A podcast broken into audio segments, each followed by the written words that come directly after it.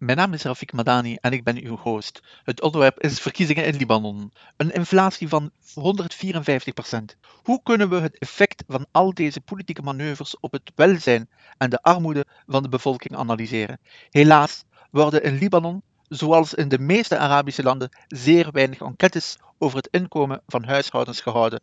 En als dat wel het geval is, wordt de toegang ertoe ernstig beperkt. Het doel van deze statistische ondoorzichtbaarheid is de evaluatie van de prestaties van de meetlatten te verhinderen. Het maakt het echter ook onmogelijk om een empirisch onderbouwd overheidsbeleid te ontwikkelen. Volgens een recente studie van de Wereldbank leidt deze statistisch ondoorzichtigheid tot een verlies van 7 tot 14 procent van het bruto binnenlands product BBP per hoofd van de bevolking in de Arabische wereld. Om deze statistische ondoorzichtigheid te matigen, hebben wij onlangs een andere studie uitgevoerd waarin wij alternatieve gegevensbronnen gebruiken om de veranderingen in de inkomstenverdeling in Libanon tussen 2016 en 2021 te bestuderen.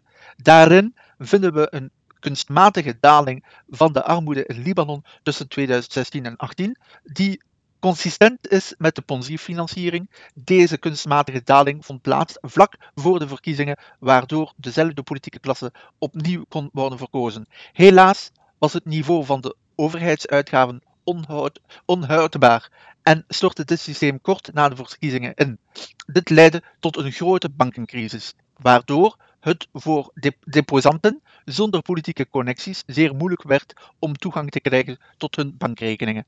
Naast de moeilijkheden om toegang te krijgen tot een spaargeld worden de Libanezen geconfronteerd met inflatiecijfers van 84,9% in 2020 en 154,8% in 2021, terwijl de inflatie in de voorgaande 10 jaar gemiddeld 3,1% bedroeg. De voedselprijzen zijn nog sterker getroffen, want volgens het Wereldvoedselprogramma van de Verenigde Naties zijn zij met 1000%, dit wil zeggen elfvoudig gestegen uit onze studie blijkt dat de dure strategie om stemmen te kopen dus heeft bijgedragen tot een toename van de armoede tussen 2018 en 2021 tot niveaus die hoger liggen dan die van 2016.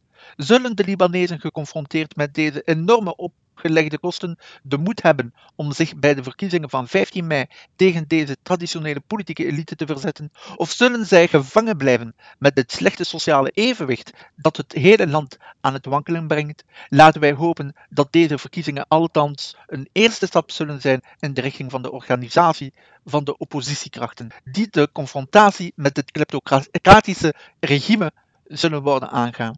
De grote politieke partijen zijn gemarginaliseerd in de Libanese samenleving.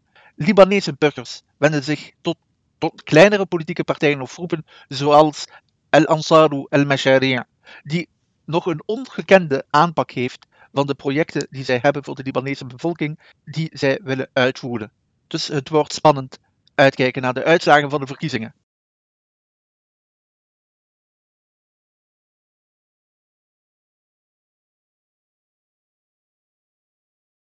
Bedankt voor het luisteren en tot volgende week.